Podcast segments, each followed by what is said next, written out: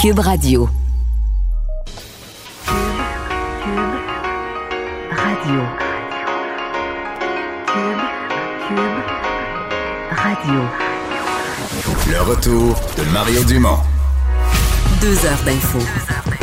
De 15 à 17. Il provoque et remet en question. Il démystifie le vrai du faux. Mario Dumont et Vincent Dessureau. Le retour de Mario Dumont. Bonjour tout le monde, bienvenue à l'émission. J'espère que vous avez passé une belle fin de semaine, euh, lundi 20 avril. Euh, bonjour Vincent. Salut Mario. Et euh, ben, on vient juste euh, avant d'entrer en onde. J'étais en route pour me rendre ici, quelques secondes, me rendre sur la chaise.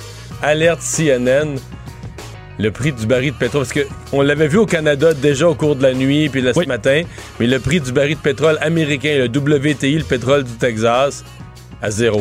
En fait, Ah, mais- en fait, il passe, c'est c'est- c'est dur à concevoir, mais il passe sous le zéro à un certain point. Oui, euh, parce que là, de ce que je voyais dans les dernières minutes, il était à 1,50 parce que ça varie quand même pas mal. C'est une baisse de 92 euh, de la valeur euh, depuis, euh, écoute, depuis l'ouverture. Euh, donc, c'est une situation. Puis ce matin, j'en ai parlé avec Richard Martineau sur le pétrole canadien, là, le, le pétrole lourd des sables bitumineux qui avait atteint le moins. En fait, donc, on parle d'une chute de plus de 100 Alors, on tombe dans le négatif. Donc, on Mais le pétrole canadien était à 4-5 piastres, 3, 4, 5, 6, 7 piastres depuis quand même une couple de semaines. Là. Exact. Alors que le WTI du Texas, ben, il, était, il était très bas, il était en bas de 20 piastres, mais quand il était à 18, 19, mais quand même. En fait, il avait dégrégolé ce matin à de 38% à 11,4 et là, il est à 1,50 euh, Donc, il faut comprendre que, pour vous, situer un peu, là, donc ce pétrole-là américain, le West Texas Intermediate, est un euh, valet en 2011, là, le baril 114 Et à, cette- cette époque-là, des économistes venaient sur nos plateaux et disaient! ça, là, vous trouvez, à ce moment-là, le gaz était une pièce et demie. Oui. Vous avez rien vu, là. Ah oui, c'est- oh non, on était parti. euh, et, euh, 114 le baril, ça va monter à 150 puis à 200. Et le, le donc à, à 1,50 présentement, ce qu'on a vu pour le pétrole américain, euh, c'est du jamais vu depuis 1983 et, et avant parce que 1983, c'est là où on s'est mis à transiger le pétrole sur les créé, marchés. là. Euh, donc c'est une situa- situation vraiment inhabituelle. P- Comment on l'explique, vous vous rappelez? Euh, il y a eu quand même une évidemment chute de la demande là, dramatique à la grandeur du monde. Mais il n'y a plus rien. Les véhicules fonctionnent plus. Les avions qui sont des gros consommateurs, ils en volent presque plus. Les trois derniers bateaux de croisière, soit dit les trois bateaux de C'est ça, ils arrivent. Ouais, il arrive au port aujourd'hui. Il reste trois bateaux de croisière sur Terre présentement qui est encore qui, sur Terre, qui est encore sur l'eau, qui est encore euh, en, En mer. Oui, et là, il y en a un qui rentre à, à Barcelone, un qui rentre à Marseille, puis un qui rentre à Los Angeles. Ce soir, il n'y a plus un bateau de croisière qui roule à nulle part. Donc, il y a pour les marchandises, mais évidemment, c'est une baisse énorme. On s'attendait à ce que le prix remonte un peu avec l'arrêt de la guerre entre l'Arabie Saoudite et la Russie, qui avait que l'Arabie Saoudite avait déclenché une guerre de prix. On s'était entendu finalement pour réduire la production de 10 millions de barils par jour. Mais ça a eu l'effet inverse. C'est-à-dire que les gens s'attendaient à une réduction de production beaucoup plus radicale. C'est comme si le fait que OK, c'est ça leur solution, c'est juste ça, ça a comme découragé les marchés. Parce que là, le problème c'est que les réservoirs sont pleins. Quand le prix arrive négatif, essentiellement mettons c'est au sable bitumineux, quand le prix arrive négatif, c'est comme si tu dis au producteur ben écoute là, nous autres ton produit on n'en a pas besoin, tes réservoirs sont pleins, fait que si tu veux qu'on le prenne, euh, donne-nous donne-nous 10 cents du baril, donne-nous Ben- 50 cents du baril. Exact, parce qu'on explique, là, tu dis, bon, on paye, paye- payer pour vider des, enlever des barils, ça fait aucun sens. Oui, dans la mesure où arrêter la production, ça coûte plus cher que donner le stock à dans une certaine mesure. Et là, si vous dites, ben moi, je vais aller remplir, mais, euh, mais OK, mais il faut que tu trouves toi un réservoir, euh, il faut que tu le transportes, donc euh, c'est un C'est du problème. pétrole non raffiné? Et là, pourquoi, par exemple, en Europe, le prix est encore plus élevé? Euh, le prix est plus élevé un peu en Europe et en Il y, a, Asie? il y a juste le brand qui tient le coup là. Exact, mais c'est parce que bon, eux ont pas le, le même problème de surproduction qu'on a aux États-Unis par exemple et au Canada versus la demande. Et là, on dit ben, en Europe, pourquoi ils achètent pas le, le pétrole américain? Ben, c'est parce qu'encore là, il faut que tu le transportes, donc ça te coûte plus cher le transporter. Alors, t'es mieux d'acheter le, ba- le baril en Europe qui est à 26 dollars que de transporter tes barils à 0 dollar euh, d'un- continent à l'autre. Pour l'instant, les prix varient pas mal. Que là, on arrive au point où notre prix à la pompe là, euh, va être juste des taxes.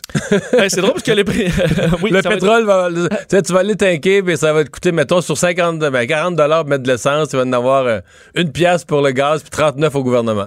c'est sûr que je voyais certains, euh, certaines stations-service où le prix a augmenté là, dans les derniers jours. Ça fait pas vraiment de sens. Là, parce qu'effectivement, le prix euh, aura atteint euh, les- des fonds qu'on n'a jamais vus là, depuis Et- très, et très jamais longtemps. imaginé. Et euh, évidemment, ça ébranle les marchés boursiers qui savent jamais trop quel bord prendre. Là. Alors, c'est une baisse, mais rien de majeur sur les marchés quand même en termes de chute aujourd'hui. Mais ça inquiète que cette... Et d'ailleurs, les prix, il faut dire, pour terminer sur le pétrole, les prix pour le, le- le mois de juin et même jusqu'au mois de septembre, parce qu'on peut préacheter des barils pour livraison dans le futur, là, les prix remontent parce qu'on s'attend à ce que l'économie Ben, reprenne. Peut pas rester. Euh, donc, c'est vraiment pour les barils là, livrables en mai là, que c'est la, c'est la catastrophe. Vincent, euh, il y a quelques minutes, le GRC a fait le point sur euh, cette tragédie qui est euh, ben, une des la plus grosse tuerie, dit-on, de l'histoire du Canada, mais aussi la plus bizarre, la plus mystérieuse. un individu qui qui se promène déguisé en policier, puis dans différents villages le long de son chemin, euh, abat des gens. Ouais, une véritable euh, tragédie. Euh, tout, le bon, tout le monde s'attend pour, s'entend pour dire que c'est une des pires tragédies de l'histoire du Canada. Évidemment, en, termes de fusillade et de victimes, c'est la pire, avec un nombre de victimes euh, encore inconnu là, au niveau. euh, on n'a pas confirmé que c'était la, la, la, la fin là, de, de la découverte de corps. On est bon, et le GRC a fait son point de presse à 13h. C'est pour ça d'ailleurs que le point de presse du euh, gouvernement du Québec était repoussé pour laisser la place à ce point de presse en direct de la Nouvelle-Écosse. Alors, le dernier bilan est de 19 victimes. Pourquoi on dit encore plus? hein? Ben, c'est parce que dans des maisons incendiées par le suspect, par le, euh, on découvre encore des corps. Alors, il pourrait bien y avoir encore d'autres victimes supplémentaires. On parle d'hommes et de femmes adultes dans tous les cas. Euh, certains connaissant la- la- la- la- la- l'assaillant, d'autres ne le connaissaient pas. C'est parce que le GRC refuse de confirmer, mais il y a au moins deux journalistes qui ont posé la question à savoir est-ce que les deux, dans le début de sa cavale meurtrière, est-ce que les deux premiers c'était son ex-conjointe à lui avec son nouveau, euh, son nouveau chum là? Certains, certains médias, le, eux, le, le confirmaient selon leurs sources. À eux, c'est le cas de The Chronicle euh, Herald qui, euh, citant des sources policières, disait que, bon, lui planifiait ça depuis très longtemps, que les deux premiers, premières victimes étaient son ex et son nouveau copain. Euh, et les détails là, provenant de, de sources policières donnent froid dans le dos. Là, on parle vraiment de quelqu'un qui se promène en allumant des feux, euh, assassinant les gens qui en sortent, arrêtant avec son faux Ben, véhicule ça, de police. la scène que quand les gens sortent, leur maison est en feu par lui, puis quand ils sortent de l'incendie, ils tirent sa... Il les tire. Tout comme un policier vu, a vu son véhicule de police et son, euh, son, son habit, son uniforme extrêmement réaliste. C'est comme ça que les, les, les- les enquêteurs de la GRC l'ont décrit. Arrêtaient des suspects en voiture. Donc, comme euh, si tu te fais arrêter par une, une voiture de police, les gens s'arrêtaient sur le côté, ils débarquaient, ils leur tiraient dessus pour les abattre. Mais c'est c'est l'affaire la plus inexplicable comme comportement, euh, sa motivation. Qu'on parle également d'un homme, d'un- d'un- d'une femme et d'un homme, là, de, euh, mère et père de famille abattus, euh, style exécution devant leurs enfants. Alors des histoires honnêtement là, tout à fait horribles. Euh, alors l'enquête se poursuit. On a, faut dire et c'est pour ça qu'on n'a pas tous les détails encore. C'est 16 euh, scènes de crime qu'on doit analyser, là, vu que c'est arrêté à plein d'endroits, allumer des feux, tuer des gens. Alors, c'est une Sur la, crime- la- la distance totale, il y en a qui disent 50 quelques kilomètres. J'ai vu jusqu'à 125 kilomètres. C'est une fourchette. Mais on que sur plusieurs villages. là. Ouais, euh, Tout- sur- Tous dans la ruralité. sur une grande distance. euh, et euh, dans les, la seule bonne nouvelle, euh, l'un des policiers qui avait été blessé, atteint par balle, et maintenant a eu son congé de l'hôpital, donc se retrouve à la maison, Chad Morrison. Et ce qui n'est pas le cas, évidemment, de Heidi Stevenson, cette, cette policière euh, dont, évidemment, la GRC donnait leurs condoléances et leur appui. C'est une des, nôtres qui est tombée. C'est ce que eux euh, disaient, la décrivant comme une, euh, héroïne. Alors, l'enquête se poursuit. Hein, plusieurs euh, enquêtes. Il y a enquête également de groupes d'enquêteurs indépendants reliés à la mort du suspect qui a été abattu par les, euh, policiers. Alors, on parle du côté du premier ministre Stephen McNeil euh, d'un des actes de violence les plus insensés de l'histoire de notre province et on pourrait dire du, du pays, clairement. Bon, revenons à la COVID chez nous. Euh, Monsieur Legault, bon, qui a donné le bilan, mais surtout qui a relancé des appels de toutes sortes, euh, malgré tout ce qui est entré. En fait, il est entré plein de nouveaux mondes dans les CHSLD, mais on dirait qu'il en sort euh, des gens qui quittent au même rythme. Oui, ça ne suffit pas là, à compenser tout ce qu'on a besoin présentement dans les CHSLD. Vous faire d'abord le bilan du jour. 62 nouveaux décès. Donc, on approchera demain du 1000 là, décès au Québec. Euh, 962 nouveaux cas. Donc, encore une grosse journée au niveau des cas à presque 19 000.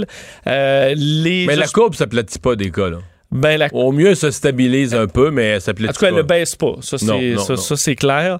Euh, on atteindra, donc demain, on risque bien, ça dépendra des chiffres, mais d'atteindre 1000 morts et 20 000 cas euh, confirmés.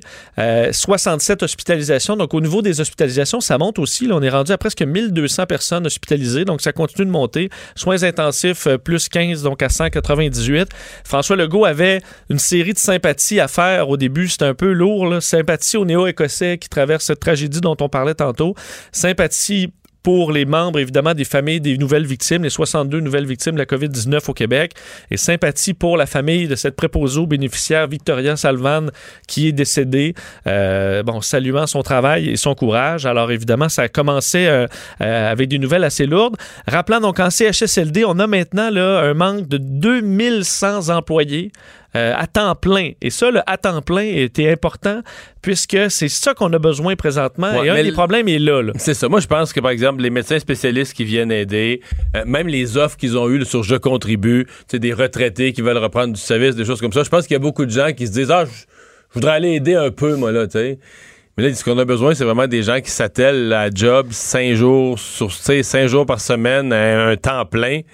Peut-être plus dur à trouver, ça. Oui, et il y a des raisons pour ça, qui est évidemment la logistique, mais pas seulement pour euh, justifier un besoin de personnel à temps plein. Je fais entendre François Legault là-dessus. Parce qu'on a besoin de personnes à temps plein. C'est ça qui est important, peut-être de préciser à tous euh, les médecins spécialistes, euh, des gens à temps plein pour éviter qu'il y ait trop de va-et-vient, d'entrée, de sortie dans chacune euh, des résidences. Puis pour aussi que les équipes s'habituent à travailler ensemble jour après jour, qu'on ne change pas euh, de médecin euh, spécialiste à chaque jour. Donc, François Legault a parlé à Diane Franqueur samedi sur cette problématique-là, là, de dire les gens, on veut pas des médecins spécialistes qui viennent un avant-midi par semaine. Euh, on veut des gens qui vont être là à temps plein. Euh, et là, dans le but de désengorger encore plus le système de santé pour libérer du personnel qui pourra aller travailler en CHSLD, François Legault euh, annonce que pour les deux prochaines semaines, on va limiter donc encore plus l'activité dans les hôpitaux, à part tout ce qui est urgent, dans le but de libérer du personnel de leur devoir envers leurs patients pour pouvoir se rendre en CHSLD. Euh, également, point sur jecontribue.ca. T'en parlais, là, qu'il y a une problématique reliée à des gens qui ne voulaient pas nécessairement s'impliquer à temps plein. Mais il n'y avait pas seulement ça. On est allé réplucher la liste sur jecontribue.ca. On a fait quand même une découverte assez importante Ben au niveau mettons. des chiffres. Je vous fais entendre le premier ministre là-dessus. On s'est rendu compte que dans les 50 000 personnes qui ont donné leur nom, il y en a qui ont donné leur nom deux fois, trois fois, dix fois dans les différentes régions euh, du Québec. Donc, dans le fond, il n'y a pas 50 000 personnes qui sont inscrites, il y en a 19 000. OK? Et euh, donc, euh, il en reste à peu près un 15 000 qu'on est en train d'appeler pour voir leur disponibilité. Bon, alors 50 000 à 19 000. là. Ouais. Moi, euh, la question a été posée par notre collègue Alain Laforêt à M. Legault. Est-ce qu'il a l'impression qu'on lui a donné, dans sa fonction publique, qu'on lui a donné toute la bonne information pour prendre les bonnes décisions depuis le début?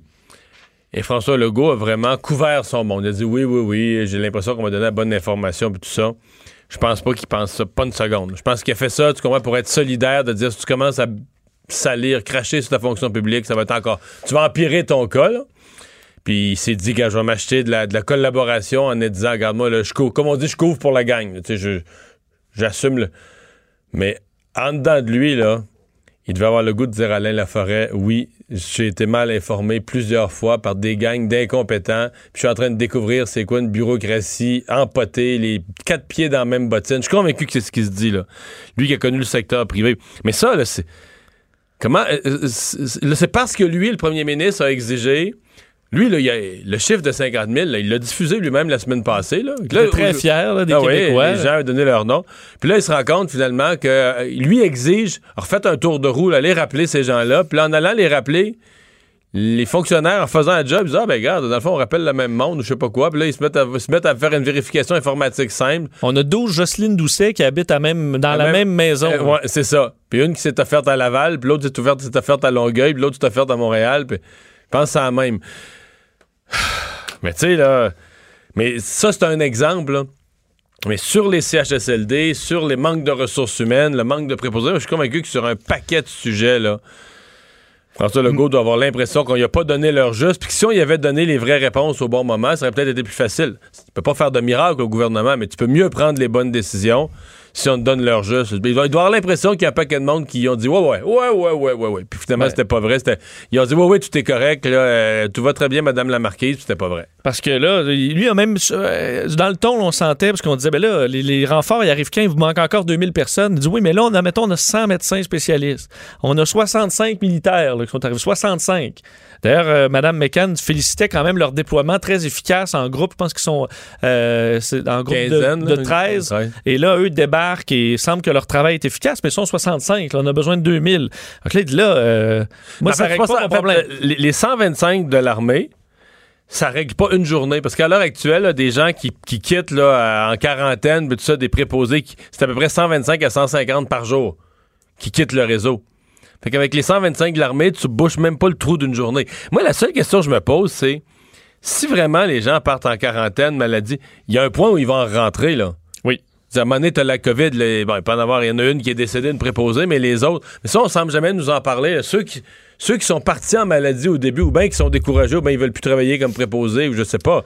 Mais on les non- soupçonne en plus immunisés d'une certaine Oui. façon. Là, ouais. Les autres pourraient venir, revenir travailler avec un minimum de crainte.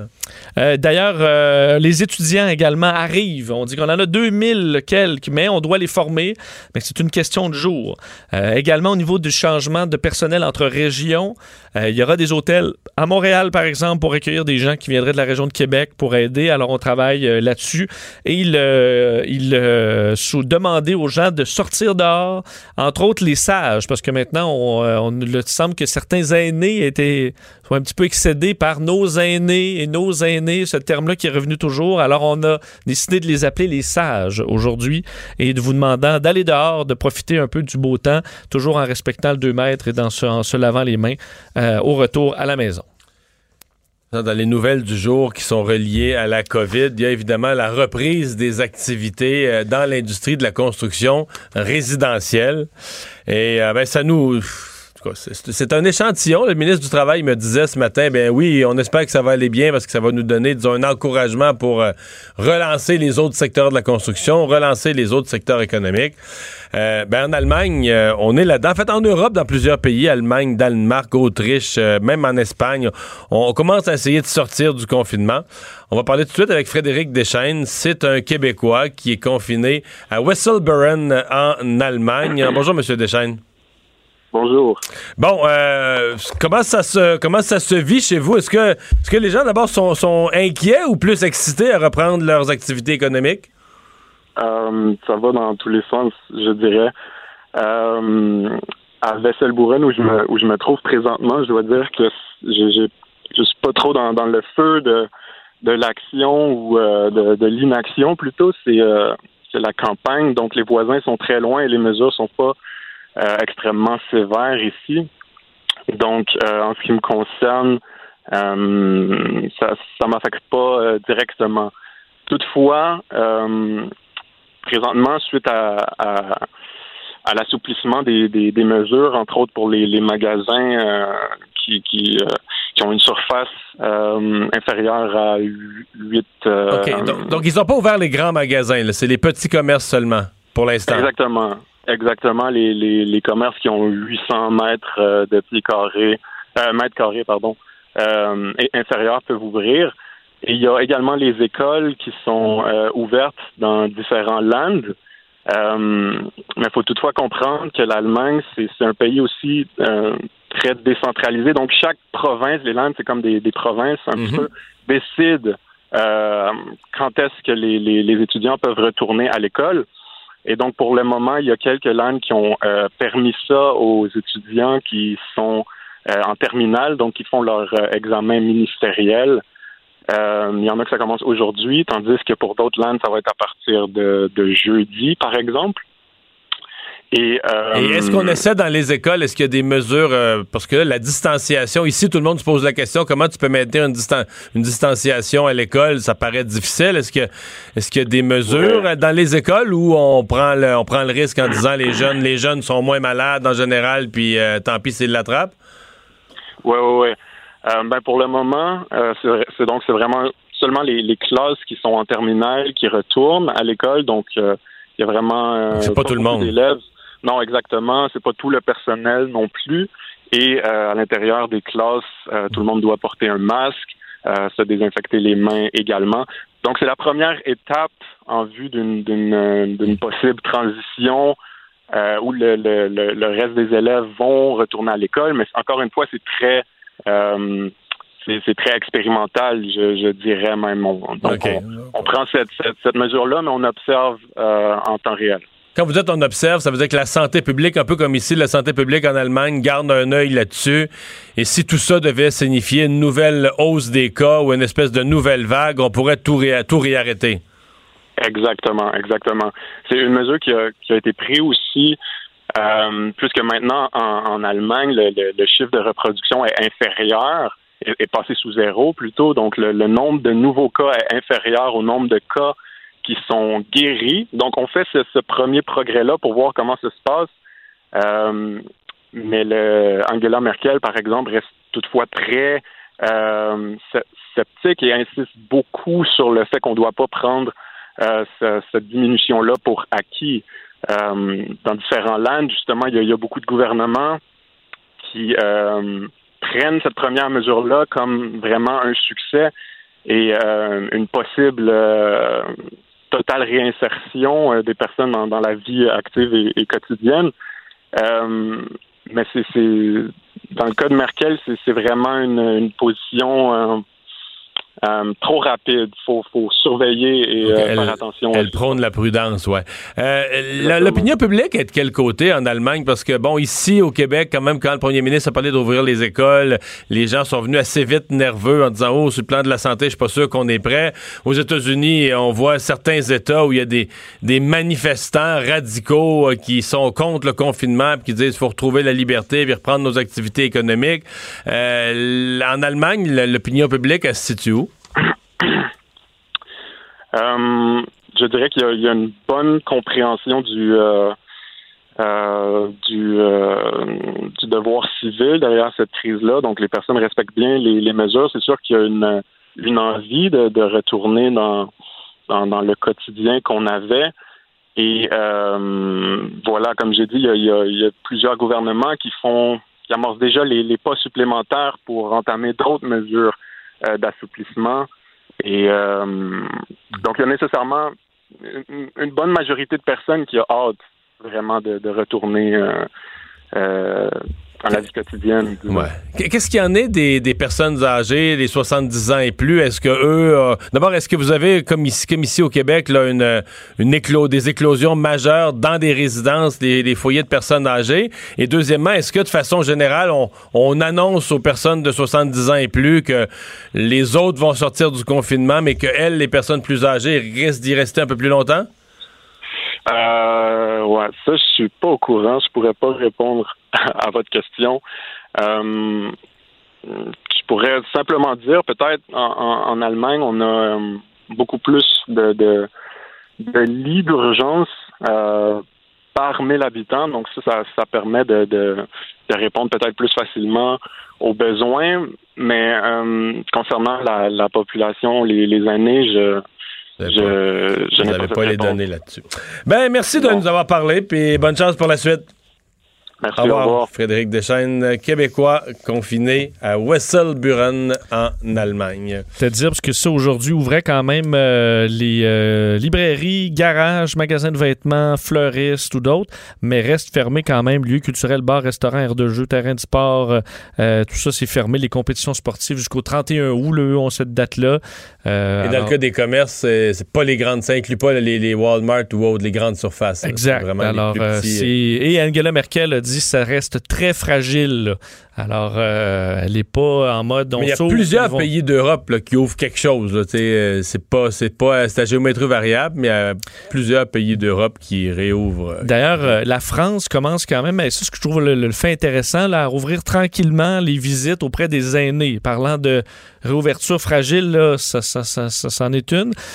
mais dans des établissements pour les personnes âgées où on fera donc des visites à la demande du, du résidents dans des conditions extrêmement limitées, donc aucun contact physique, mais contact visuel. Euh, c'est une situation évidemment qui est, qui est- qui est particulière, mais on explique qu'on s'inquiète que euh, l'isolement mène à des détresses là, fatales Plus chez certaines encore. personnes âgées. Alors on va essayer de le faire de façon sécuritaire. Parlant de personnes âgées, on a une nouvelle résidence euh, ici au Québec qui a fait qui a fait les nouvelles pour des mauvaises raisons. Résidence Notre-Dame de la Victoire.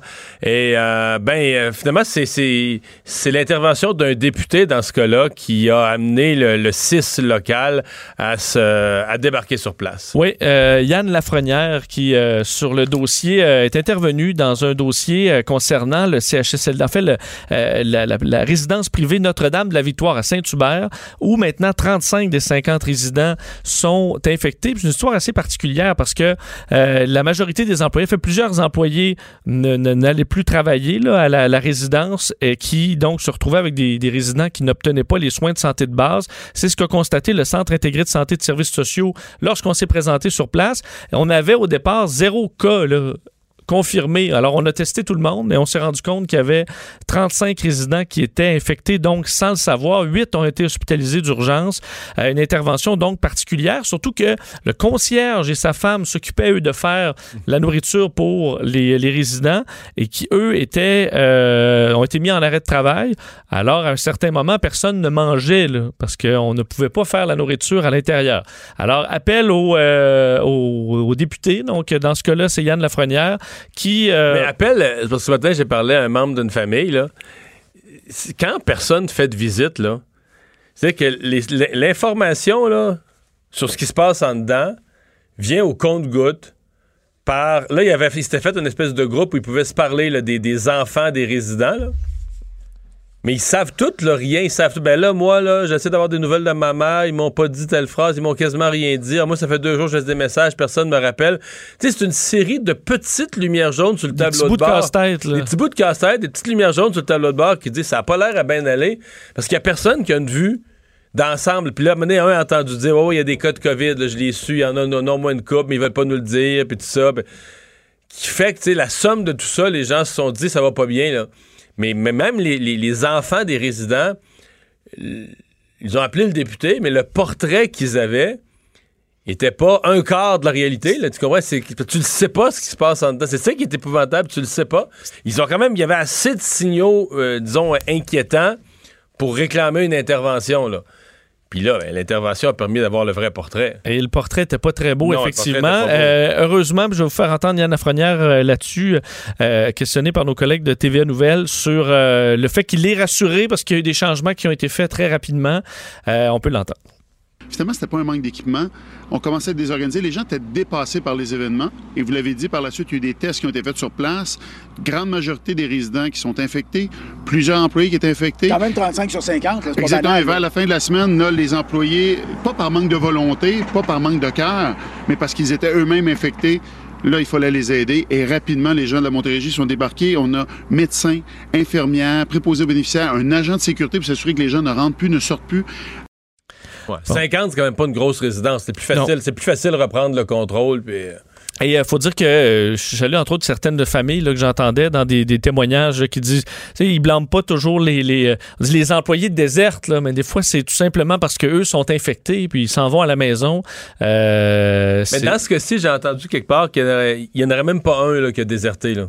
Ben, c'est ça. on, dit, c'est ça, on utilise ce mot-là, ils, ils quittent, ils quittent parce qu'ils sont malades eux-mêmes. là. On est surchargé par, euh, par ce qui se passe, donc des situations euh, vraiment difficiles. Au moins là-bas, ça semble réglé, mais on voit qu'on aura besoin de personnel euh, pour régler ça partout.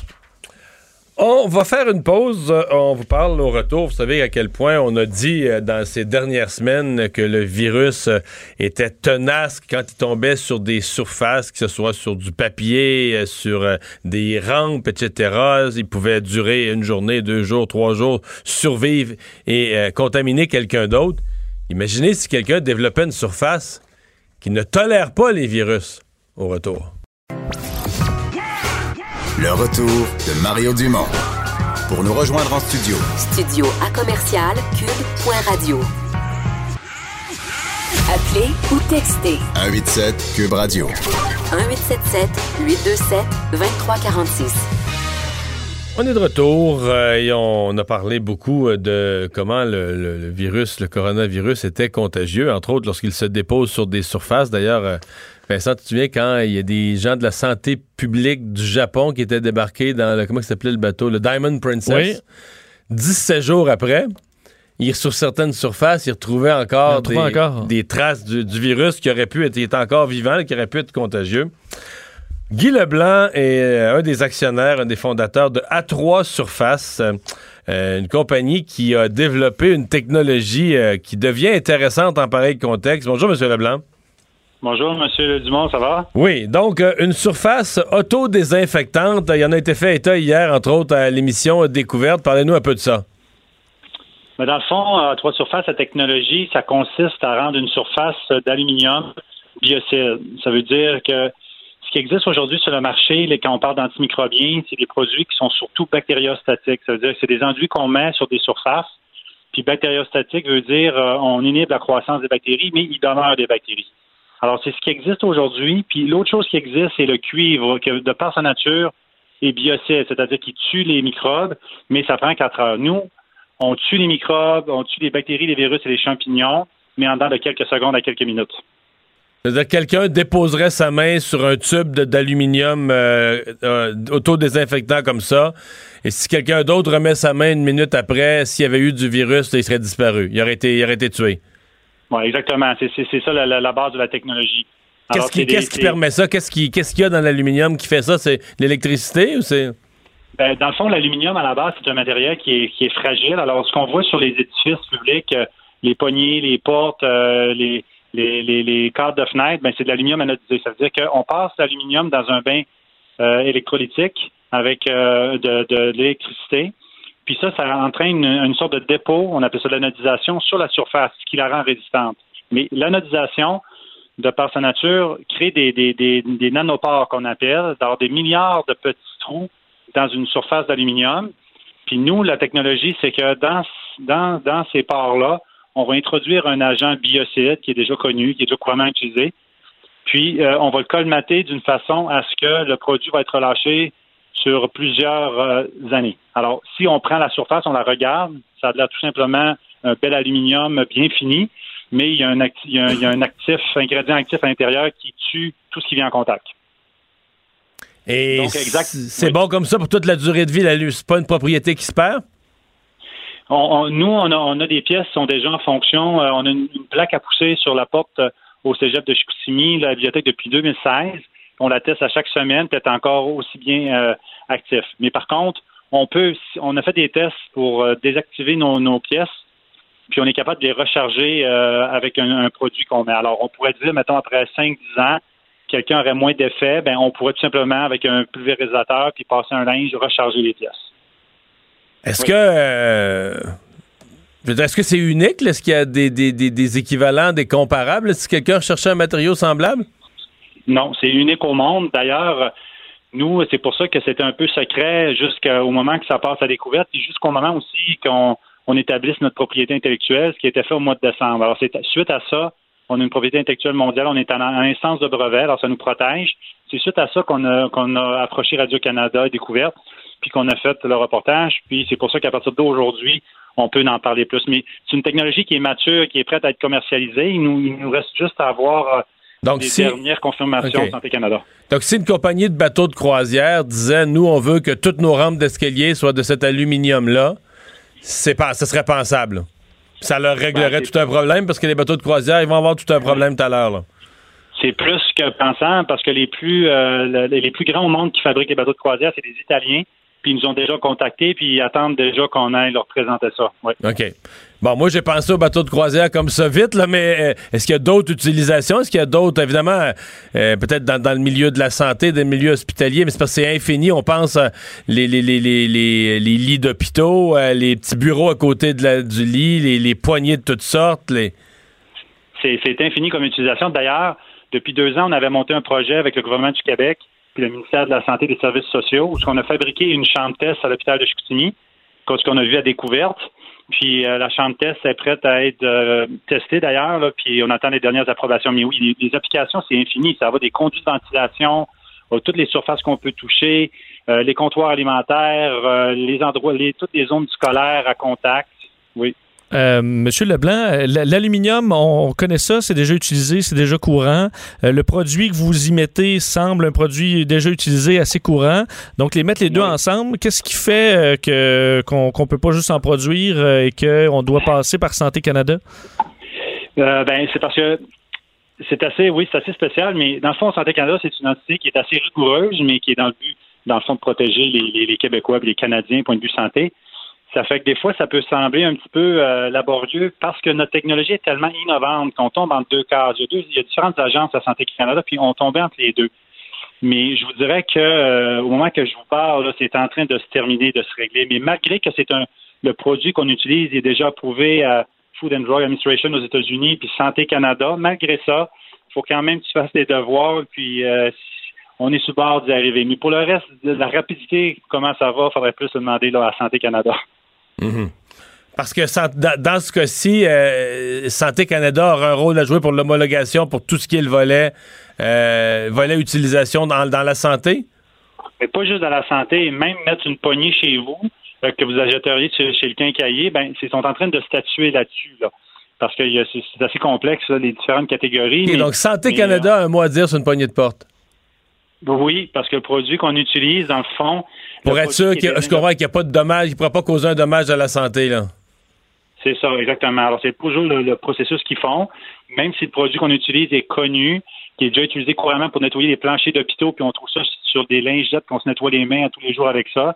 Malgré ça, il faut passer par ce processus-là qu'on essaie de faire, puis qu'on est prêt de compléter. Est-ce que vous pourriez vous retrouver dans la, dans la situation, puis je pose la question parce que ça m'est arrivé souvent de voir ça, vous retrouver dans la situation où vous seriez homologué aux États-Unis, en Italie, en France, en Europe, euh, partout, mais pas encore au Canada? Parce que c'est arrivé à bien des entreprises d'avoir leurs produits homologués ailleurs, mais pas le droit d'en vendre chez eux. Ça aurait pu arriver parce que euh, il y a plusieurs compagnies internationales qui sont intéressées à notre produit, dont une multinationale, une grosse compagnie américaine. Puis pour eux, euh, ils prétendent qu'on n'a même pas besoin d'homologation aux États-Unis parce que le produit est déjà homologué. Mais on n'a pas terminé les démarches. Mais tu sais, l'in- l'instance Santé Canada est assez rigoureuse, mais c'est une étape difficile à passer pour tous ceux qui s'y frottent. Vous, est-ce que votre but, c'est de vendre votre brevet ou c'est euh, de produire euh, des, euh, des tonnes et des tonnes d'aluminium ainsi traité pour toutes sortes de, toutes sortes de besoins? Ben, moi, à la base, dans tout ça, moi, je suis un chirurgien maxillofacial. C'est ce qui m'a interpellé euh, à être associé à cette compagnie-là parce que je voyais les applications. Puis, notre objectif. Fait que vous, vous n'êtes pas dans la métallurgie, vous êtes un docteur, là. Moi, je suis un chirurgien maxillofacial. Ça fait 20 ans que je pratique en milieu hospitalier. Mais quand on m'a approché il y a quelques années avec cette technologie, tout de suite, j'ai vu des applications hospitalières. Fait qu'on a développé ça, puis on a fait de nos devoirs. Mais oui, non, moi, je veux dire, c'est certain qu'en travaillant dans des blocs opératoires puis à l'hôpital à tous les jours, c'est certain que je vois les applications. Parce que dans le fond, aujourd'hui, le problème, avec le coronavirus, par exemple, c'est qu'est-ce qu'on fait en ce moment? On fait de la distanciation sociale parce qu'on n'a pas de vaccin et on n'a pas de médicaments. Alors, en faisant la distanciation, on brise la chaîne de contamination. La seule autre façon de briser la chaîne de contamination, c'est d'avoir un produit comme le nôtre aux endroits les plus répandus où il n'y aura pas de transfert de, microbes. Alors, par exemple, si je prends l'autobus de Montréal, la STM, puis j'ai le coronavirus, puis à 9h15, je suis dedans, puis j'attrape les poignées, ben, à 9h25, le, le client qui va être dans l'autobus, il va se contaminer. Mais, pré- mais présentement, tu, vous pourriez aussi contaminer le client qui va revenir, qui va revenir chez eux à 9 h le soir, là. Parce qu'on dit que Euh, sur le métal, il peut vivre 24 heures au moins, là. Oui, le- sur le stainless, c'est ça l'intérêt de notre technologie. C'est sur le stainless. Non, sur le stainless, ça dure jusqu'à trois jours. Chez nous, ça va être détruit en quelques secondes. Alors, Ouais. on brise la chaîne de contamination. C'est d'où là l'intérêt. Et dans le cas présent, je veux dire, euh, je sais pas, je sais pas combien d'argent certaines entreprises dépensent en personnel de, de, de, de- de conciergerie là, à frotter, exemple, toutes les sortes de rampes, puis etc., dans les hôpitaux et ailleurs avec un produit désinfectant, mais on dit dans certains endroits qu'on passe aux demi-heures ou qu'on passe aux heures à désinfecter, désinfecter, désinfecter.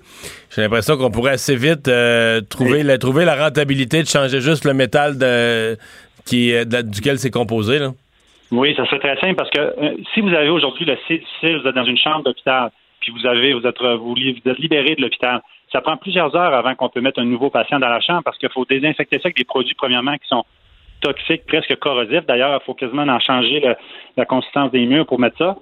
Puis ça prend des heures. Nous, un patient quitte parce qu'on fait les murs, on fait tout. Cinq minutes après, avec un linge doux, tu rentres des gens. Alors, c'est plus rapide, c'est plus sécuritaire, on utilise moins de produits toxiques, puis par-dessus tout, on diminue la propagation des infections parce que là, on parle de coronavirus, mais que ce soit l'influenza, le staph aureus ou tout ce qu'on retrouve, le Clostridium difficile, c'est la même chose.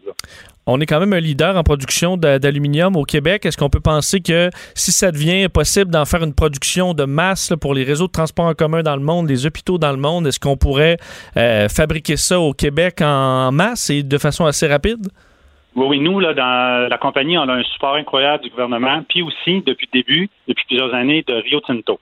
Alors, c'est certain que le but, c'est que l'aluminium qu'on a au Québec, l'aluminium de Rio Tinto, c'est la seule aluminium ASC, c'est-à-dire qui est, qui classée verte, là, qu'on peut dire, de d'où euh, l'hydroélectricité jusqu'à toutes ces matières premières, en tout cas.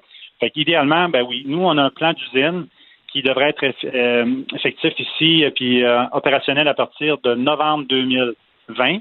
Alors, on peut produire euh, à grande quantité de l'aluminium avec des manufacturiers qui sont autour ici au Saguenay-Lac-Saint-Jean, par exemple, puis dans nos plans, puis traiter les surfaces. Puis dans nos plans, vers 2022, on aura une usine à Montréal, mais aussi on a des, licences qu'on va, on va vendre des licences, on va permettre à des gens, des étrangers, des Européens ou des Américains, parce qu'il y a des Américains, par exemple, qui font, mettons, 500 millions de pièces par année. Ça serait difficile logistiquement de, de rapatrier 500 Mhm. millions de pièces ici au Saguenay. Alors, ces gens-là qui font déjà de la nodisation, on va leur montrer la recette. Ils vont pouvoir traiter leurs pièces, mais ceux qui n'en fabriquent pas d'aluminium puis qui font pas d'anodisation, ben on le ferait ici au Québec, soit au Saguenay ou à Montréal. Ben, on vous souhaite la meilleure des chances. C'est pas mal intéressant. Merci d'avoir pris le temps de nous parler. Ben, je vous remercie Au beaucoup.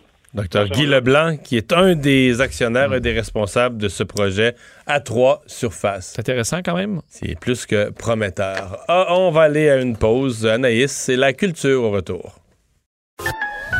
Le retour de Mario Dumont. Parce qu'il ne prend rien à la légère. Il ne pèse jamais ses mots. Cube Radio. Culture et société. Raconte les détails de l'histoire, le détail. Ça, l'écono, l'écono, l'économie, l'économie. Le transport des aliments, l'environnement, l'écologie. Taxés chez nos marchands, mais ils doivent payer des logis. C'est ici que je mettrai ma monnaie, pour moi c'est logique. Je préfère acheter mes choses quand c'est à proximité. On a de grandes ressources, faut bien en profiter. Je préfère acheter mes choses quand c'est à proximité. On a de grandes ressources, faut bien en profiter. Quel hymne au commerce local. Eh, tellement, ça donne envie de faire du barbecue. Non, il me semble, là, c'est le Ah oui? gros Ah soleil, de la Ça, musique comme ça, je sais pas, mais ça me donne envie d'être à l'extérieur. à la plage. À la plage. Et Ouais. boy, on est loin. on est loin de la plage. on n'est pas rendu là, je te dirais. Ce que vous entendez, c'est Saramé, sa nouvelle chanson euh, locale. Alors, comme tu dis, c'est un hymne à la, euh, aux produits locaux. On se doit de consommer euh, local. Saramé qui, euh, depuis plusieurs années, travaille euh, souvent, notamment avec le centre-ville de Montréal. Cette chanson-là, Mhm. entre autres, a été euh, commandée par XP Montréal, un organisme chargé d'animer le centre-ville de Montréal. Ça devait sortir un peu plus tard. Et là, finalement, Mais je dit, sur ses réseaux bien. sociaux à elle, là. Mais euh, tous les artistes que j'entends crier au commerce local, là, Mm-hmm. je veux dire, tu vas sur leurs réseaux sociaux, là, puis tu t'écœures juste avec Netflix. Non, pas Saramé. Euh, OK, ben pas elle, tant mieux. Ouais, je te le dis honnêtement, là, elle est fière du Québec, elle aimait le, le- le Québec de l'avant. Elle a chanté pour la pièce fabuleuse avec euh, un film entre autres de Jen Peterson tourné avec un téléphone cellulaire depuis fort longtemps. La, la mode québécoise, elle met ça de l'avant. Tu sais, C'est une vraie de vraie qui aime ce qui se fait au Québec et qui met ça de l'avant. Donc moi, je suis pas mal de dire, écoutez cette chanson-là. Je- tu sais, Il y a vraiment, c'est- fondé et on voit vraiment que cette, cet artiste-là y croit sincèrement. Par- parlant de Netflix. Ouais. Hey, c'est tellement rare Mario. en plus que je vous parle de Netflix, mais là, je vous dirais que c'est. Je suis pas abonné. T'es pas abonné Netflix. Bon. Mais non. Bon, OK. Abonné Ben- à Illico. ben. Ben, moi, je suis Lico. Euh, Netflix, de temps en temps, je, je commence à gérer mon Netflix, mais je suis pas une fan. Je suis très euh, Club Illico. Toi, Vincent? J'ai tout ça. T'as tout ça. J'ai tout ça. Mais tu peux pas Mais Netflix avoir. a perdu. Tu peux euh, pas avoir, tu peux pas avoir Disney puis Crave. J'ai pas Disney ni Apple. euh, Mais euh, le problème, je trouvais que Netflix avait baissé de, de, de qualité dans les dernières années, mais là. euh, Mais est-ce que ça a baissé de qualité ou je te dirais que c'est plutôt que, notamment en regardant euh, Club Illico, Crave, on a tellement une belle offre maintenant de ce qui se fait ici au Québec que je sais pas si c'est Netflix en sauce, c'est juste qu'on est plus conscientisé aussi peut-être à consommer nos séries, puis on a vraiment du talent, de la qualité, on n'a rien envie aux autres. Là. Il y a du bon stock partout, là. Bon. Bon, alors, si Donc, vous aimez, moi, je vous en parle parce que euh, la série The Last Dance sort euh, aujourd'hui. En fait, c'est un, une, un docu-série qui dure 10 épisodes. C'est 500 heures de tournage. Et là, on revient sur Michael Jordan, l'année 1997-1998 avec les Bulls de Chicago. Et là, je vous dirais OK, The Last Dance, la c'est du basket. C'est du basket. Ah, et pourquoi The Last Dance, c'est qu'à l'époque, Phil Jackson, qui est le, qui était le coach mythique, s'était fait dire, c'est ta dernière saison avec cette formation-là. On veut pour la prochaine saison un peu revamper, je voudrais mettre de côté plusieurs euh, grands joueurs qui ont euh, écrit l'histoire. Alors c'est la raison, lui a convoqué toute l'équipe au complet. Il a remis un manuel, notamment à Michael Jordan, et sur le manuel, il était écrit The Last Dance. Donc c'est la raison pour laquelle Ah. on a décidé des- de, de, de nommer en fait ce documentaire-là. Et c'est produit par ESPN. Plusieurs disent que c'est le documentaire le plus attendu depuis OG Made in America qui avait quand même remporté l'Oscar du meilleur documentaire en 2017. Donc là, on retrace, oui, l'histoire de Michael Jordan, mais on, là, ça vient tout juste de sortir. Donc j'ai pas eu la chance de, de le voir, évidemment. Mais de ce que je peux voir des critiques, des gens vraiment qui connaissent Michael Jordan, on dit même si tout, on a l'impression que tout a été dit. Là, c'est complètement différent parce qu'il y avait des caméras 24 heures sur 24 presque avec eux, euh, sur, tant sur le terrain, dans les vestiaires. On a un Michael Jordan en OK, donc c'est 1980. du matériel qui a été pris Il y a 20 ans. Il y a 20 qui est ans resté, de qui a ça. dormi sur des... Qui a dormi en 2016 avec LeBron James quand on a commencé vraiment à parler de lui avec quelqu'un qui a euh, qui a dit à Michael Jordan tu devrais peut-être euh, ressortir ces images là justement pour montrer aux gens à quel point parce qu'il y en a pour qui on des fois on oublie quand dans les années 90 c'était et c'est encore pas mal à ce jour un des meilleurs joueurs de basket ou le meilleur joueur de basket. Et là on revoit autant le Mario euh, et Vincent en 1984 quand il a gagné à l'université. C'est ça qui lui a permis de rentrer dans la NBA on revient sur le, le meurtre de son père en 1993 donc c'est vraiment un portrait là, je vous dirais de Michael Jordan comme on n'a pas l'habitude de voir. Donc les amateurs de sport là me semble j'en parle comme si je l'avais Ouais, dévoré. mais j'ai tellement lu là-dessus. Et regardé des bandes annonces aujourd'hui et écouté des émissions sur les sportifs qui disaient c'est incroyable. Donc je pense que c'est euh, la série à ne pas manquer sur Netflix présentement Alors, euh, ben, un autre grand, il y en a quelques-uns du monde artistique Ouais. qui, ont, euh, qui ont péri avec la, la, la COVID-19. C'est le cas de euh, Claude Lafortune. Claude Lafortune, animateur, sculpteur euh, de papier qui est décédé dimanche matin, soit hier, à l'âge de 83 ans, seul. Malheureusement, ça s'est passé en 48 heures, là, donc il a été admis à l'hôpital. Parce que lui n'était pas en. CHSLD là, de façon... Non, non, non, il a été admis pour une pneumonie et là, ça s'est vraiment, je vous dirais, gâté ça dans un court laps de temps. Donc oui, sa famille a eu la chance de lui parler, mais là, évidemment, on lui a parlé au téléphone, euh, un petit FaceTime ici et là, et il faudra attendre avant, évidemment, de pouvoir grandement souligner là, son, son, décès parce que ben, c'est pas évident, non, pour les Moi, familles. moi, ma qui- surprise de son décès, là, Ouais. c'est que l'Évangile à papier, c'est une saison. C'est fou, hein? Moi, j'avais. Tu m'aurais demandé. une j'aurais- saison? Moi, j'aurais Ouais. dit, mettons, sept saisons. Il y a eu beaucoup de reprises. L'évangile Non, en non, papier, c'est ça que. Probablement qu'on s'en rendait pas compte parce que, tu sais, l'Évangile, c'est toujours les mêmes histoires. Fait que ça Ouais. repassait, puis on s'en rendait pas compte. on- Je sais pas. mais Ils ont Moi, joué ça combien d'années? Ben parce que moi, je connais l'Évangile en papier. Puis regarde. Vincent, on a pas mal le même âge. C'est de 1975 à 1976. Une seule saison. On a eu Parcelle de soleil. Là, on a eu droit à 13 saisons. Il a quand même travaillé Ah, moi, c'est Parcelle de soleil. pour Parcelle ça. de soleil, ça, c'est avec les enfants. Puis, mais il euh, était là puis il faisait du papier aussi. Là. Oui. C'est ça. Il y a eu pas mal de, papier, je te dirais. ça Ah fait tout partie de, de son art. Et il y a euh, son petit garçon, en fait, Guillaume Lafortune, qui a écrit un super de beau message hier sur euh, Facebook. On lui a jasé ce matin avec euh, Benoît. Je vous fais entendre un extrait. une chose qui nous revient en tête, c'est que papa, c'est un homme bon, fondamentalement bon. C'est quelqu'un chez qui j'ai jamais vu une trace de méchanceté. Il aimait les êtres humains pour ce qu'ils sont, dans toute leur complexité, dans toutes leurs contradictions. Euh, toute sa vie durant, il a, il, il a, il a fait œuvre auprès de, de gens marginalisés, puis je l'écrivais dans mon texte. Il est allé voir souvent des prisonniers. On s'est jasé environ euh, cinq minutes, donc évidemment, vous pouvez euh, réentendre ça. Plusieurs des décors, quand même, de la télé, de la télé pour enfants, parce que. Et la souris verte. Oui, non, c'est ça qui était derrière. Dans, dans le cas de l'Évangile en papier, c'est qu'on le voyait à l'œuvre avec ses œuvres, mais dans d'autres cas, il était, il était le. le- Ben oui, puis l'Évangile en papier est arrivé par la suite. Lui, veut, veut pas, en 1961, il y a eu un diplôme de l'École des beaux-arts à Montréal. Ensuite, il y a eu euh, un diplôme pour euh, des aptitudes euh, pédagogiques, donc pour enseigner. On a vu la boîte à surprise, il faisait les décors. La souris verte, Bobino, ça, les gobelets, Pop Citrouille, la Ribouledingue, ça en est plusieurs, là, comme ça. Et on lui a demandé par la suite d'animer sa première émission. On l'oublie souvent, mais c'est Du soleil à 500. Ça, j'ai aucune idée ce que c'est. Je n'ai jamais Je pense écouté que c'est ça. du soleil à Saint-Saëns. À Saint-Saëns. J'ai dit 500. Ouais. Saint-Saëns, Ah, Saint-Saëns. ah, Saint-Saëns. 1973, Mario. C'est pour ça que je sais le titre. J'ai déjà entendu ça. Ok, gars, tu Je vois. Non, l'autre l'autre chose, si on dit ce qui me frappe, c'est que, tu sais, il me semble que je l'imagine dans l'Évangile en papier, là, avec euh, sa barbe blanche un peu, sa barbe grisonnante. T'es pas blanche à l'époque, mais je le voyais comme. Moi, j'avais 5 ans, mettons, Oui. 6 ans, là. Je le voyais comme un monsieur âgé. Il était bien plus jeune que je suis aujourd'hui. Oui, ça donne un choc, ça. Parce que plusieurs Ouais. disaient, ouais, je l'imaginais comme quelqu'un d'assez Ouais, vieux ouais, à l'époque, ouais. mais il était. Là, il euh, avait 40 dans la- quelques c'est années. ça, il là, était, ouais, euh, c'est ça. Mais c'est un grand, un grand monsieur. euh, puis, euh, Absolument, qui a été honoré euh, de la médaille du lieutenant-gouverneur en avril 2018 quand même. C'est l'occupation familiale? C'est le moment. Occupation familiale. Avec Anaïs Guertin-Lacroix. Et voici la famille du jour. Je vous présente Vicky. Je m'appelle Vicky. J'habite à Sainte-Anne-des-Plaines, euh, sur la rive nord de Montréal. Puis, euh, j'ai deux enfants. J'ai ma grande qui a 18 ans, puis j'ai ma plus jeune qui a 14 ans. Manger du spaghetti, messieurs, ça. Est-ce que vous mangez ça? Et là, ça, c'est la question avec une fourchette et une cuillère. Ouais. Ou euh, vous Non, le pas de, pas de cuillère. Là. Pas de cuillère, toi, Ben, Vincent? J'ai pas besoin de ça. Toi, Mario, tu oui? tournes dans le fond de l'assiette. tu, ouais. tu coupes pas ton spaghetti. Ça, Non, je le coupe pas. Je suis sûr que tu le coupes pas. Je le coupe pas. Mais Tu tournes. Moi, je le tourne. coupe pas, mais je tourne. Ça peut être dans le fond de l'assiette, mais une cuillère, j'aime bien ça. Bon, t'es comme mon chum. En tout cas, il y a le- je vous en parle parce que euh, chaque personne a une façon particulière de manger son spaghetti. J'ai hâte de voir parce que les autres, c'est quoi? C'est qu'ils ont tout le long pour passer le temps, ils ont essayé différentes façons de manger le spaghetti, c'est ça? ressemble un peu à ça, je te dirais.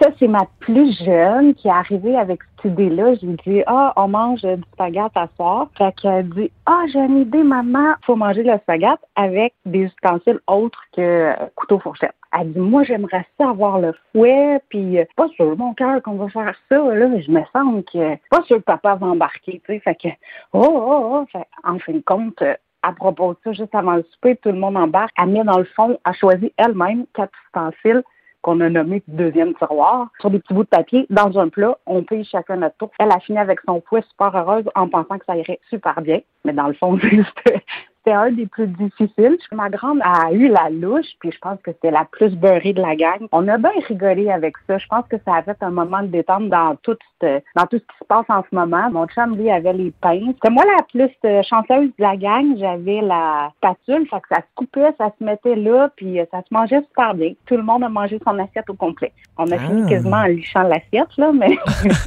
Une fois fini, ben là, une fois tu finis, tu dis, bon, ben, tu coches 15 minutes de passer dans le, con- dans le confinement.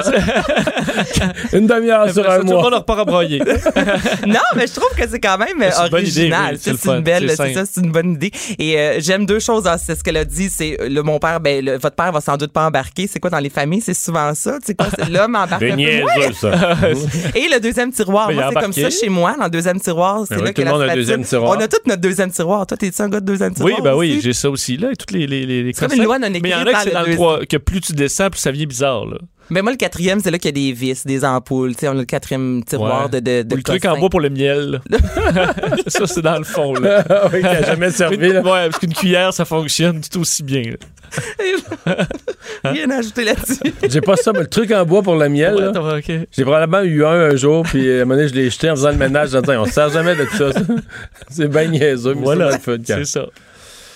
T'as-tu ça? Euh, non, je pense pas. Bon. Je pense que je vais t'en acheter un. Finalement, personne en veut. Non, il y a personne qui a ça. Mais si tu déménages, ça te prend ça dans ton nouveau, Mais dans ton nouveau trousseau. Non. Le truc en bois pour le miel. un indispensable. On va s'arrêter, on parle de la construction résidentielle au retour. Le retour de Mario Dumont, le seul ancien politicien qui ne vous sortira jamais de cassette. Mario Dumont et Vincent Dessureau. Cube Radio. Alors, on se demande comment ça se passe, cette première journée euh, de reprise des travaux dans l'industrie de la construction résidentielle. Éric Côté, PDG de la Corporation des entrepreneurs généraux du Québec, est avec nous. Bonjour. Bonjour. Est-ce que vous avez des premiers échos des chantiers?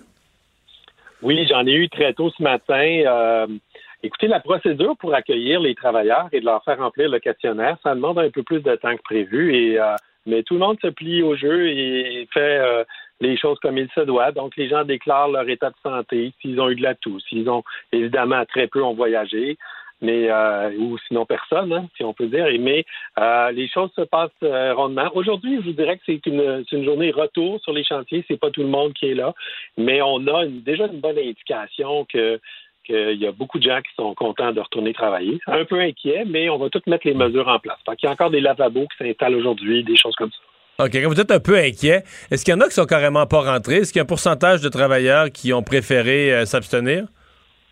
Euh, ben, j'ai entendu certains échos, je peux pas vous dire en pourcentage, là, mais euh, pour plusieurs, aujourd'hui, c'est le début de, comme on dit, on a emballé les chantiers le temps qu'on est parti il y a un mois. Là, on, on remet en place les choses et on installe les mesures et les, les travailleurs, je pense, vont commencer à arriver un peu plus demain et euh, graduellement au cours de la semaine, le temps que le chantier s'organise aussi. Donc, il y, a- il y a toutes sortes de chantiers. hein. Y a des chantiers. dans le fond, ça n'a de- pas, de- construit beaucoup aujourd'hui. C'était surtout la réinstallation des chantiers. Ben, il y a des gens qui parlaient de couler de béton. Il y a déjà des choses qui se faisaient, mais d'a- d'av- d'aviser les gens, là, euh, je pense que le, le travail va augmenter, la productivité va augmenter au cours de la semaine. là. Parlons-en de la productivité. Est-ce que ça a été évalué? Parce que je veux dire, euh, à chaque fois qu'on ajoute des mesures, de la distanciation, des complications, des ports d'équipement, veut, veut pas, il y, a des- il y a des secondes et des minutes qui se perdent, il y a des activités, des opérations qui deviennent plus compliquées. Euh, la perte de productivité, est-ce que c'est marginal, 2-3% Moi, j'avais l'impression que ça pourrait être plus que ça, une perte de 10-15% dans lequel cas, on peut difficilement ne pas la faire apparaître quelque part sur les coûts de construction. Ben, c'est sûr qu'elle va apparaître. De, premièrement, on s'attend à ce que les travailleurs travaillent avec euh, plus qu'on j'appelle ça le hâtez-vous lentement. Là. Les gens doivent faire attention quand ils s'installent, de ne pas être à proximité des autres. Donc, on a déjà euh, un ralentissement de la cadence de travail là, comme tel. Donc, quelque chose qui prendrait 10 heures à faire va peut-être prendre plus de temps pour éviter qu'on soit trop proche et tout ça. Donc, euh, ça, c'est difficile à mesurer. On va le voir au cours des prochains jours. Euh, déjà, nous, on a des travailleurs, euh, des employeurs, en fait, qui travaillaient sur des chantiers, sur les hôpitaux. Et ils devaient déjà appliquer ces mesures-là. là. On n'a pas beaucoup entendu parler, mais il y a de la construction qui se faisait dans les hôpitaux pour des champs, des choses comme ça. Ces gens-là euh, ont quand même observé, on parlait de 10 à 15 de, de ralentissement, plus les gens qui ne sont pas là aussi qu'il faut compenser. Donc, il y a quand même des, chiffres qui vont nous rester à valider, là, on va voir, parce qu'il y a des plus gros chantiers, euh, c'est différent de plus petits chantiers. Mais on voit rapidement qu'il y a quand même une diminution de la cadence puis de la productivité. Bon. Le, retard, les quatre semaines perdues, euh, et là je reviens à ce qui était dans le fond l'intérêt de M. Legault en relançant les travaux aujourd'hui, éviter une crise dans le résidentiel, éviter que des gens se retrouvent euh, sans logement. Euh, Sentez-vous que vous allez être capable de livrer à tous ceux qui attendaient par exemple une maison pour le 1er juillet, puis qui, attendant leur nouvelle maison, se sont pas signé un nouveau bail, là, allez-vous être capable de leur livrer leur maison pour que des gens se retrouvent dans le vide? Ben, je pense que la date du 13 avril, qui, est la, qui était la date qu'on discutait, dans le fond, pour une reprise éventuelle des travaux, on a vu ce qui se passait en Ontario. Ça, ça nous a réveillés, puis c'est là qu'on a sensibilisé le gouvernement. Puis je pas, on n'est pas seul à CGQ. Là. Les autres associations importantes étaient là, sont manifestées. On voulait pas vivre une crise du logement, en plus d'une crise. Donc, et là, qu'on soit parti maintenant, aujourd'hui, le 20, ça nous place dans une bonne situation pour arriver à temps. Il y a beaucoup d'entrepreneurs qui m'ont dit, Eric, on est arrivé juste à temps et on va être capable de livrer nos unités. Donc, on va pas, euh, on va pas, on va prendre, euh, pas prendre notre temps là. On va le faire pour euh, pour y arriver. Mais la plupart des gens nous ont dit qu'ils étaient confiants. OK, donc on va pouvoir rattraper la, situation. Sur le respect des, directives de distanciation et autres, est-ce que vous sentez que, dans c'est un peu comme un, un- une sorte de test ou un, examen que vous passez, c'est-à-dire que si ça se passe bien, euh, si on est satisfait du côté de la CNESST, de la santé publique, du respect de ces, de ces directives, que ça pourrait finalement servir d'accélérateur pour prendre la décision d'ouvrir l'ensemble des chantiers, peut-être même d'autres secteurs de l'économie? c'est un peu ce qu'on a plaidé au gouvernement, au comité de relance, il y a maintenant euh, presque deux semaines, en leur disant écoutez, il y a des chantiers qui ont opéré pendant l'interruption sur les hôpitaux et on n'a rapporté aucun cas euh, d'infection sur les travailleurs qui étaient sur nos chantiers d'urgence euh, prioritaires. Donc, on se dit, il est possible de le faire en toute sécurité dans des milieux même où le, le virus est en présence, là, donc un hôpital. euh, euh, et on, on a fait valoir ça. Oui, on a pas. C'est un test. C'est vraiment un test cette semaine. C'est un test pour les travailleurs, pour les syndicats, pour les entrepreneurs de voir que c'est faisable. Et euh, bon, on le faisait à plus petite échelle, mais c'est que plus de gens le font. Et là, euh, ça va passer le test. Mais je- dois malheureusement dénoncer. euh, il y a beaucoup d'entrepreneurs qui m'ont dit la CNSST est passée, les syndicats sont passés, puis ils étaient très satisfaits de plusieurs chantiers. Mais en même temps, on me rapporte des incidents où les gens n'ont pas de masque, ils sont à moins de deux mètres à certains petits chantiers.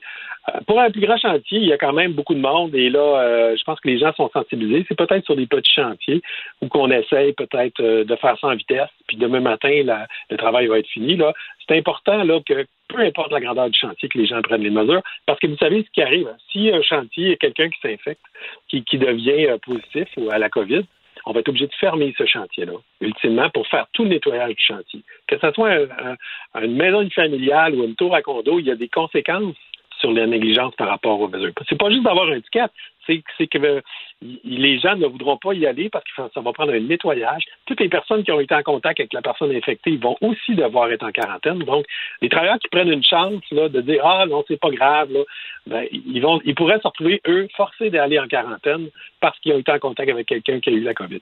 Donc, le test à l'entrée, c'est vraiment le test ultime qu'il faut suivre. Mais c'est bien entendu. Merci de nous avoir euh, parlé. Merci. Éric Côté de la Corporation des entrepreneurs généraux du Québec. Euh, on va aller à la pause, la chronique de Gilles Barry au retour. Le retour de Mario Dumont. Joignez-vous à la discussion. Appelez ou textez 187 Cube Radio. 1877 827 2346. C'est l'heure de la chronique de Gilles euh, Barry. Euh, Bonjour Gilles. Bon après-midi, Mario. Alors, euh, déconfinement, comment on organise ça? Qui va en être responsable? Je viens de parler il y a quelques instants avec les gens de l'industrie de la construction. On semble dire qu'aujourd'hui, en tout cas, dans le résidentiel, euh, ça va pas pire, ça va bien. Euh, mais ça, ça va être une, une opération euh, longue et délicate. Exactement. Puis moi, je voulais peut-être poser deux questions. Comment ça va se faire? Y a-t-il un plan national? Et qui va être responsable de ça, naturellement, euh, au gouvernement ou dans, dans ces instances? Puis avant de parler peut-être, Mario, du, euh, euh, du déconfinement, on va faire un petit tour, un petit retour sur le confinement. Alors, la phase 1, il y a eu une panoplie de monde qui s'est occupé de ça. Le ministère de la Santé, les CIUS, les CIS, la santé publique. Est-ce que ça va être le même monde qui vont s'occuper du déconfinement?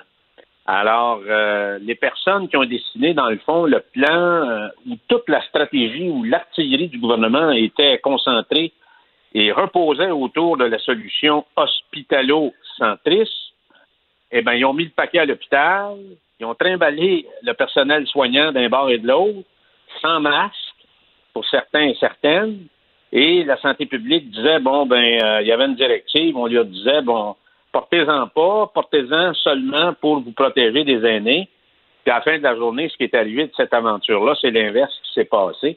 Alors, euh, c'est l'inverse qui est arrivé. Alors, les, on, va, on découvre de plus en plus que c'est le personnel qui ont contaminé une bonne partie de nos personnes âgées dans les CHSLD. Alors, tout le fric et l'équipement de protection a été misé sur les hôpitaux. Alors, tout sur l'hôpital, rien pour les CHSLD, sauf le virus. Alors, ma question, Mario, est-ce qu'on va confier aux mêmes personnes la stratégie de déconfinement? Euh, du Québec? Alors, euh, j'aimerais rappeler qu'à la mi-janvier, Mario, et c'est important, j'ai trouvé ça en fin de semaine, le sous-ministre de la Santé avait déclaré Nous sommes prêts. Alors, moi, je peux te dire, Mario, que la marée va sortir à un moment donné. On pourra voir les fesses de pas mal de monde, puis d'après moi, il y en aura il y en a certaines qui seront pas belles à voir. Alors, phase 1, on a sous-estimé aussi les équipements de protection, Mario. Il y a eu encore des questions sur les masques aujourd'hui. Et moi, je pense que ça, ça tu je te le dis, je t'annonce que dans les prochains jours, les prochaines semaines et les prochains mois, ça va être un enjeu du déconfinement. Alors, D'avoir accès à des masques et des tests. C'est les deux choses que ça va Eh, prendre. eh, Exactement, Mario. Si on veut avoir un bon déconfinement pour que ça marche et que ça dérape pas, il faut avoir des masques et des tests. Alors, comment se fait-il encore aujourd'hui que la santé publique, puis j'ai vu M. Horacio tantôt lors du point de presse du premier ministre, a de la difficulté. Pourquoi il n'y a pas une, directive claire pour dire, pour ceux qui peuvent avoir des masques, portez-en? Alors, il n'est pas contre, mais quand on lui pose la question, il explique euh, pourquoi il ne faut pas en porter. Puis moi, je pense qu'on devrait tirer, euh, Mario, parce que, encore une fois, le vaccin n'est pas là, il n'est pas là pour demain. On devrait tirer l'expérience de certains pays asiatiques. Alors, il y en a, comme Taïwan, qui a été durement touché par le SRAS. C'est c'est culturel pour eux. Les gens mettent des masques. Moi, je pense que c'est un moyen de prévention euh, important. Alors, je reviens à notre euh, sujet du jour. Plus important que les courbes, Mario, c'est que le gouvernement doit présenter un plan de déconfinement. Puis moi, je pense qu'il doit le présenter aux deux semaines ou aux, trois semaines, par secteur et par région. C'est important qu'on comprenne qu'on comprenne ça comme citoyens et citoyennes, comme famille du Québec, comme entreprise, parce que la meilleure façon d'adhérer, ça va être de comprendre où est-ce que le gouvernement veut aller avec ça, de quelle façon il va le faire. Il faut que les gens soient capables de comprendre le plan. Alors, au départ, ça ne doit pas être nécessairement monté par les CIUS, là, parce qu'autrement, on va se retrouver avec ton organigramme au tableau pour une coupe d'émissions à LCN. Alors, c'est un grand chantier, le déconfinement, Mario. Ça ne doit pas déraper. Puis le gouvernement pourra s'ajuster là-dessus. J'ai confiance au premier ministre et à ses ministres parce que c'est un gouvernement qui est capable de faire un pas de côté, un pas en arrière, puis d'être capable de, de s'ajuster. Parce que, Mario, il faut comprendre que ce virus-là a mis l'humanité à genoux. Alors moi, j'espère qu'il y a certaines personnes au gouvernement qui vont faire preuve d'humilité et de sagesse. Et moi, je te le dis, Mario, la santé publique a une certaine expertise, mais elle n'a pas toutes les expertises. Puis le PM puis la ministre de la Santé peuvent pas tout le temps prendre le blanc parce qu'ils se sont Ben, fait compter des menteries. Bon, c'est ça. Ben écoute, je suis content que tu me dises cette phrase-là parce que ce, ce midi, là, à la conférence de presse à 13h30, il y a un journaliste, en fait, c'est, Alain Laforêt de chez nous, qui a posé Oui, carrément oui. la question au premier ministre. Avez-vous l'impression, monsieur le premier ministre, qu'à toutes les étapes, on vous a fourni les bonnes informations complètes pour prendre les bonnes décisions? Et François Legault a dit Oui, oui, oui, je pense qu'on m'a donné les bonnes informations. Plus tôt dans l'émission, moi, j'ai dit à Vincent, François Legault, ce qu'il a fait, là, il a protégé sa machine pour être un gars chic, honorable. Il a protégé ses fonctionnaires parce qu'en dedans de lui, là, il devait avoir le goût de hurler. Non, on m'a pas donné toutes les bonnes informations. On m'avait pas averti qu'on était limite de même en personnel d'un CHSLD. On m'a pas averti au fur et à mesure. On m'a pas donné sur plusieurs sujets. Je pense qu'on n'y a pas donné leur juste. Puis le dernier, là, entre toi et moi, lui, François Legault, relaie à tout le monde. On a 51 000 noms là, de personnes qui ont, qui ont rempli le Je contribue un formulaire. Finalement, il demande aux fonctionnaires, repassez donc la liste une deuxième fois, là, parce que là, on a eu juste 4 000. En repassant la liste cette deuxième fois, ils se rendent compte qu'il y a des doublons, puis que les gens qui se sont inscrits dans deux régions différentes, ben, leur nom s'est séparé en deux, puis que dans le fond, il y en a juste 19 000. Il doit-tu être en sacrement? Il doit être sans Ah, connaissance. Il doit avoir un côté où il est sans connaissance, qu'on qu'on y fournit jamais bonnes Mario, informations. Mario, premièrement, là, la santé a, a occupé son cerveau depuis une quarantaine de jours. Moi, j'ai été ministre responsable des services sociaux, j'étais responsable de la santé publique. Va faire un mois de briefing avec ces gens-là, Mario. Je pense que entre retourner euh, dans ta limousine ou aller tirer les vaches euh, je- à, à 5 heures, aller faire le train, là, je pense, Mario, je t'ennuierais de faire le train. Tu comprends-tu? Alors, c'est sûr qu'ils l'ont mis dans l'arbre, ils ont donné de la mauvaise information, et je pense qu'encore aujourd'hui, on lui donne de la mauvaise information. Moi, je te le dis, Mario, tu as mis les, les tests et les masques, c'est un enjeu du déconfinement. Si on n'est pas capable de régler ça ou si on n'a pas assez d'équipement, on va avoir des problèmes, et là, les mauvaises expériences vont venir euh, salir les bonnes, et on va être obligé de, de se reconfiner. Et l'autre chose que je veux dire, Mario, parce que tu es économiste, aujourd'hui, il y a eu une nouvelle d'une tragédie incroyable, parce que là, on est dans le sanitaire, et il va falloir, à un moment donné, reprendre euh, l'enjeu économique. Le prix du baril de pétrole... À zéro. on sait que Le dollar, le, le, le prix du baril de pétrole, on sait que le dollar canadien est adossé au prix du pétrole ou l'activité pétrolière au Canada. Alors, avec une dette de 300 milliards de plus sur nos épaules, qui est un 13 000 dollars de plus que les citoyens devront payer à un moment donné pour leur dette, tu sais, à un moment donné, là, il, faut, il, faut recommencer. Il faut recommencer, puis on se rend compte que les régions du Québec ont pas, heureusement, ont pas trop trop été éprouvées.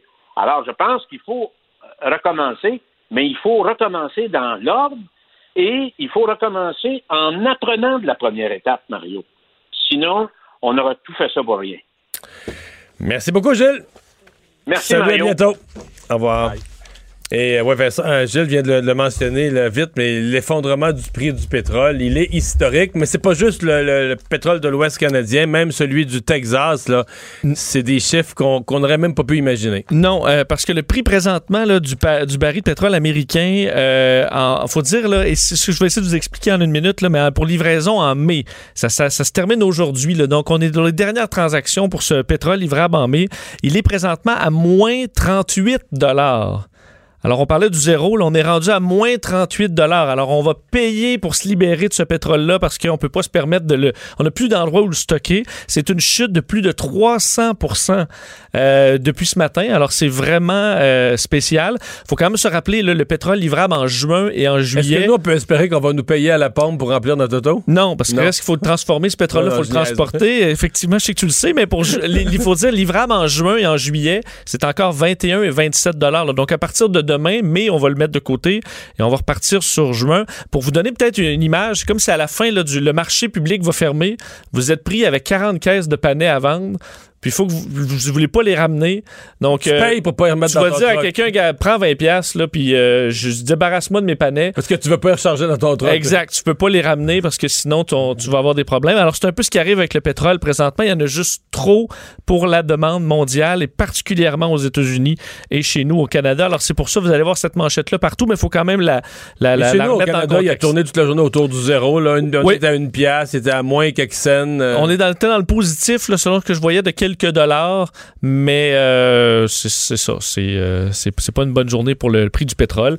Euh, alors que peut-être te dire rapidement que Québec cherche encore désespérément du personnel en CHSLD, alors que vous allez voir des images de ces militaires qui arrivent euh, dans nos CHSLD. Seulement, il en manque beaucoup plus. Alors on dit là, on veut entre autres pour les médecins spécialistes et les autres des gens qui seront là à temps plein, pas des gens qui vont venir faire une journée ou l'autre. Ça a été l'appel du premier ministre aujourd'hui, alors que en Nouvelle-Écosse, ben, l'enquête se poursuit pour essayer de comprendre qu'est-ce qui a bien pu se passer hier pour mener à cette euh, balade mortelle d'un homme qui a tué au moins 19 personnes.